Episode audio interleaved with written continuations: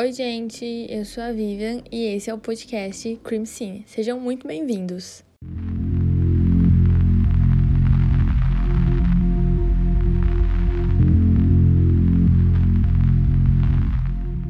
Nesse podcast, a gente conversa sobre casos de crimes reais e as minhas opiniões totalmente pessoais sobre cada um deles. Conteúdo que eu trago aqui é um conteúdo sensível e recomendado para maiores de 18 anos, contendo relatos de extrema violência, abuso, entre outras coisas. Se você é uma pessoa sensível a isso, eu não recomendo que você continue ouvindo. Mas, se você gosta de ouvir sobre crimes reais, fica mais um pouco. Oi, gente! Nossa, quanto tempo que eu não gravava mais. Eu falei para vocês que eu era meio perdida nos meus compromissos e cá está a prova. Mas eu prometo que eu vou trazer mais crimes para cá, vou trazer mais casos e vou me dedicar mais pro podcast, porque é um espaço que eu gosto muito, é um assunto que eu gosto muito e vocês me dão muito retorno, então eu vou aparecer mais por aqui, prometo. Hoje eu trouxe um caso muito importante, que é o caso do assassinato de Kellyanne Bates, que apesar de ser um caso muito horrível, muito pesado e assustador, ele deixa pra gente uma grande lição, que é o aviso, né, sobre relacionamento abusivo, onde eles podem te levar, até onde eles podem chegar e o que eles podem fazer com quem tá dentro disso. O episódio de hoje vai abordar os seguintes gatilhos: descrição de tortura, violência contra a mulher e relacionamento abusivo. Um fato muito importante é que o caso Kellyanne Bates foi considerado pela própria polícia da Inglaterra um dos piores casos da história deles. E também foi considerado um dos piores casos de abuso doméstico que eles já presenciaram. E depois desse caso, a polícia mudou totalmente o jeito de lidar com denúncia de violência doméstica e relacionamento abusivo. A Kelly nasceu em 18 de maio de 1978 em Hensley, na Inglaterra. Ela era filha de Tommy e Margaret Bates. A Kelly tinha 14 anos quando, em 1993, ela começou a sair com seu assassino. A Kelly morava na casa dos pais com seus dois irmãos e ela tinha um relacionamento muito bom com todo mundo. A Kelly era muito gentil, ela era bem conhecida por ser muito inteligente. Ela gostava muito de praticar esportes, então na escola ela sempre estava envolvida nos times, nos esportes. Então assim, a Kelly era uma pessoa muito extrovertida e muito amiga de todo mundo. A Kelly gostava muito de sair com pessoas mais velhas e foi aí que ela conheceu, né, o James, porque ele interessou muito a ela. Ela trabalhava como babá e foi em uma dessas casas, em uma dessas famílias que ela conheceu o James. Quando a Kelly começou a sair com o James, ela começou a ficar muito distante da família dela, porque ela tinha muito medo da família proibir o namoro dos dois. Até então ninguém sabia por quê, porque na cabeça de todo mundo a Kelly namorava o Dave e o Dave tinha seus 16 anos, era da sala da Kelly, da escola da Kelly e tava tudo bem. Mas a Kelly começou a não aparecer mais em casa. A Kelly ficava dois, três dias fora e voltava, ficava um dia, sumia outros dois e os pais começaram a estranhar. Aí eles tentando se aproximar da Kelly, pediram para que ela trouxesse o Dave para eles conhecerem. E num certo dia, eles recebem a ilustre visita do Dave na casa e eles descobrem que o Dave não tem 16 anos, mas que ele é um homem adulto. Que ele tem 32 anos e é o namorado da sua filha. Mais para frente, eles descobrem que o Dave na verdade tem 48 anos, ou seja, Dave é um ano mais velho que o próprio pai da Kelly. No dia em que a Kelly levou o namorado dela para conhecer os pais, eles ficaram muito assustados e tem um relato da mãe dela que diz o seguinte. Assim que vi Smith, os pelos da minha nuca subiram. Eu tentei de tudo para afastar Kelly dele. Fecha aspas. A mãe de Kelly em nenhum momento aprovou esse relacionamento, mas ela também, assim, não conseguia impedir que a Kelly ficasse com ele. E ela tinha medo de falar alguma coisa para Kelly e a Kelly se afastar mais ainda, porque nas poucas aparições que a Kelly fazia, com pouco tempo de relacionamento, ela já percebia que ela tava perdendo a filha dela. E ela via que se ela falasse alguma coisa, se ela dissesse para Kelly que a Kelly precisava largar do Dave, o Dave proibiria a Kelly de se aproximar aproximar dos pais, ou a própria Kelly também não, queria se não iria se aproximar deles. Então, era um relacionamento conturbado, mas a mãe tentava não se meter porque ela tinha muito medo de perder o pouco da filha que restava para ela. Depois de dois anos desse relacionamento, em uma briga que ela estava tendo com a mãe dela, ela resolveu que ela não voltaria mais para casa porque ela estava brigando muito com a mãe sobre isso, de ficar muito tempo fora. Então a Kelly resolve que vai, que vai morar de uma vez com o James e ela vai então se mudar para casa do namorado. Depois disso, a mãe da Kelly começa a procurar quem era Dave Smith, quem conhecia, de quem ele era filho, mas assim, ninguém nunca ouviu falar desse cara. E isso era muito estranho, porque como era uma cidade pequena, normalmente todo mundo conhece todo mundo. Só que era como se Dave Smith não existisse. Na verdade, Dave Smith era James Smith, um cara desempregado que era divorciado e morava em Gorton, Manchester. Pessoas que conheciam James descreveram ele como um cara muito metido e bem arrumado. Ele não fumava e era um cara muito tranquilo. A Kelly mentiu é, que o nome do cara era Dave porque ela tinha medo do mesmo da pesquisa da mãe, porque ela sabia de algumas coisas do Dave e não queria que a mãe fosse buscar por isso. O James já foi casado, ele foi casado com a sua primeira mulher por 10 10 anos, mas eles se separaram porque James violentou ela. Em outro relacionamento, ele se envolveu com a Tina Watson, de 20 anos, e ela declarou que James a usava de saco de pancadas que ele a sujeitava a fortes surras enquanto ela ainda estava grávida do próprio filho dele. Ela contou que no começo era só de vez em quando, só alguns tapas, mas que no final do relacionamento ele batia tanto nela, ele batia no rosto e na cabeça dela com um cinzeiro. Ela também conta que ele chutava ela nas pernas e entre elas. Em um momento, ela informa até que o James tenta matar ela afogada enquanto ela tomava banho. Depois que a Tina conseguiu se separar do James, ele começou um relacionamento com o Wendy. A Wendy tinha seus seus 15 anos e ela também foi violentada por ele. Enquanto eles estavam juntos, o James tentou matar a Wendy, enfiando a cabeça dela debaixo d'água para tentar afogá-la. No final de 1995, a Kelly já morava com James e não aparecia mais em casa. Às vezes, ela brigava com James e aparecia lá na casa da, dos pais dela. E nisso, ela aparecia com o rosto muito machucado. A mãe conta que ela aparecia com o rosto praticamente preto dos, dos lados, assim, de tanto que ela apanhava. E com muitos hematomas no corpo também. A família de Kelly falava que eles não podiam se meter naquilo, porque, como eu já disse, como eles tinham aquele pouco da Kelly, eles falavam que se eles se metessem mais um pouco nisso, ela nunca mais apareceria. Então era uma situação muito complicada, que eles não se metiam, mas que viam a filha naquela situação. Eles também tinham muito essa teoria de que ninguém se mete na vida da mulher casada, mas lembrando que na época a Kelly tinha só 16 anos.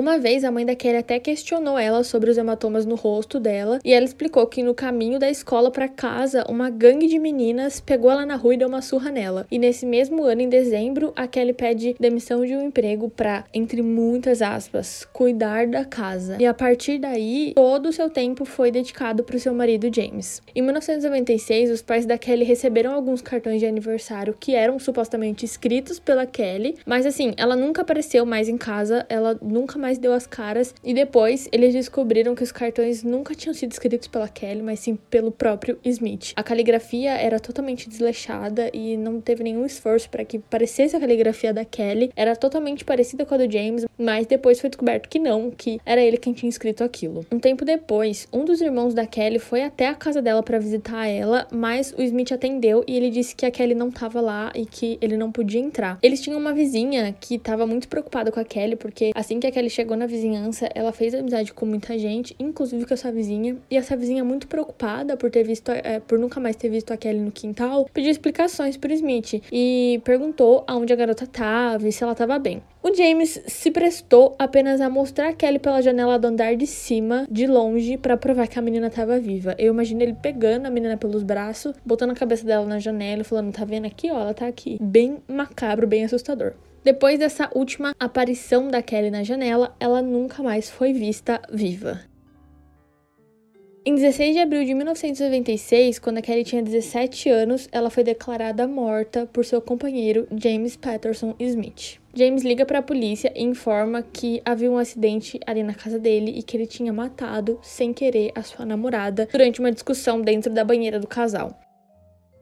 O James informa que ele até tentou reanimar a Kelly muitas vezes, mas que a namorada se fingia de morta muitas vezes. Então ele não sabia se ela realmente estava morta. Então ele desistiu de tentar reanimar porque ele achou que era só uma brincadeira da menina. A polícia vai de imediato até a casa do James para atender a esse chamado. E quando eles chegam lá, a cena é assustadora e já foi identificado que aquilo se tratava de assassinato regado à tortura. A polícia logo ligou para os pais da Kelly porque ela era menor de idade na época, ela tinha 17 anos anos. E antes mesmo da polícia dizer alguma coisa, quando a Margarete atende o telefone, ela fala: Ele a matou, não foi? Como se ela já soubesse o porquê da ligação.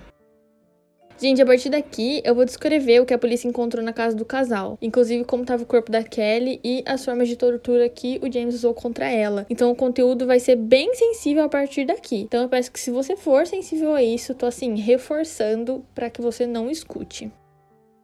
O investigador que tomou conta do caso da Kelly era Joseph Monaghan. Desculpa se eu estiver falando errado, Joseph, porque assim, tem um grande problema com nomes. Esse policial trabalhava já há 15 anos na polícia de Manchester e o mesmo relatou que em 15 anos de força policial ele nunca viu um caso tão terrível quanto esse. E o médico legista disse que em toda a sua carreira, examinando mais de 400 corpos, o corpo da Kelly é, foi o corpo com piores feridas e escoliações que ele já viu em toda a sua vida em vítimas de assassinato. Eles encontraram o corpo da Kelly molhado e nu dentro de um quarto e o sangue da Kelly estava pela casa toda. O exame de autópsia mais tarde revelou que existiam mais de 150 ferimentos no corpo da Kelly. Ela foi mantida amarrada pelo cabelo, pelo pescoço e algumas vezes pelas pernas. A Kelly teve as nádegas e a perna esquerda queimadas, os dois braços dela foram quebrados, as duas rótulas, que são aqueles ossos da frente dos joelhos, estavam esmagados, ou seja, ela não conseguia andar ela estava totalmente debilitada. Ela tinha vários ferimentos de faca em todo o corpo, incluindo facadas no céu da boca. Ela tinha queimadura nas coxas feitas por ferro quente. Ela tinha furos com garfos e tesouras por todo o corpo. Ambas as mãos da Kelly foram totalmente esmagadas e ela teve as orelhas, o nariz, a boca, as sobrancelhas, os lábios e as genitais cortadas. Ambos os olhos dela foram arrancados e a autópsia comprovou que os olhos haviam sido arrancados de suas órbitas até três semanas antes da sua morte. Sim, antes dela morrer. Além de marcas de facada nas próprias órbitas vazias, ela tinha machucados feitos com tesoura de poda e pá, e ela também foi escalpelada parcialmente. Alguns lugares informam que a Kelly perdeu 20 quilos, outros informam que ela perdeu 40, então eu não tenho como falar para vocês exatamente o tanto de quilo que ela perdeu, mas obviamente ela não recebeu água durante muito tempo antes da sua morte e também não recebeu nenhuma comida. A causa da morte da Kelly foi afogamento. O promotor do caso, Peter Openshaw, desculpa, não consigo falar, ele disse em julgamento que James agiu como se ele quisesse desfigurar deliberadamente, causando dor, angústia e degradação ele falou: os ferimentos não foram resultado de uma explosão repentina de violência, devem ter sido causados por um longo período e foram tão extensos e terríveis que o réu deve ter torturado a garota sistematicamente sem parar. E o promotor ainda completou dizendo: sua morte deve ter sido um fim misericordioso para tanto tormento.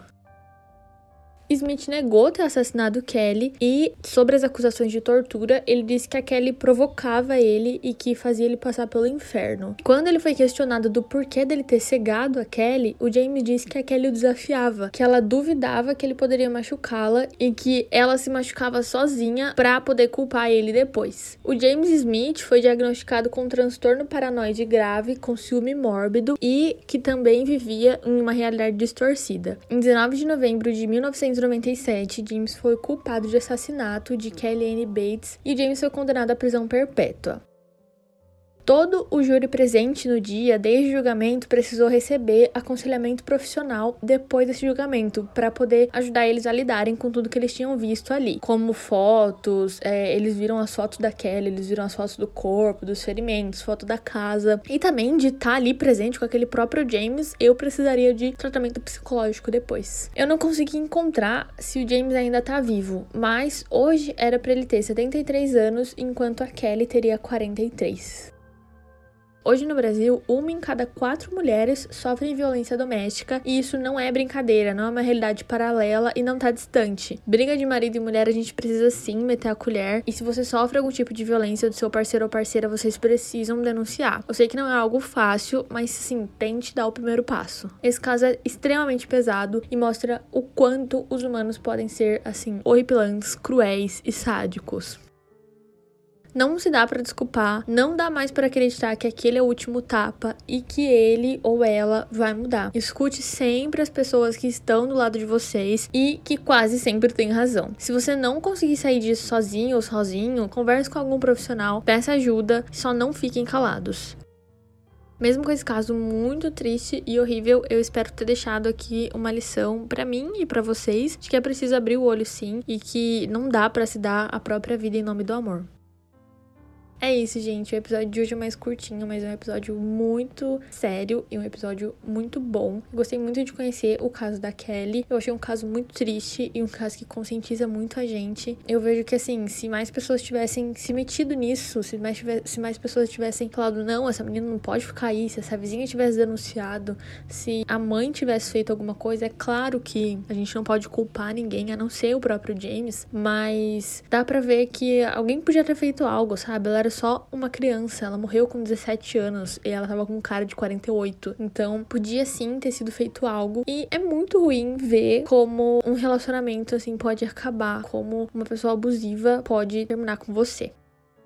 Me sigam no meu Instagram. O Instagram do podcast é podcrimecine. Vou deixar aí na descrição para quem não souber escrever ou quiser pegar lá na descrição mesmo. Espero que vocês me indiquem casos por lá para eu fazer, casos que vocês querem ouvir por aqui. Se vocês quiserem falar alguma coisa comigo, uh, contar se vocês gostaram do caso, se não gostaram, se querem alguma coisa. Enfim, espero todo contato por lá. Espero também que vocês tenham gostado muito desse episódio e até o próximo.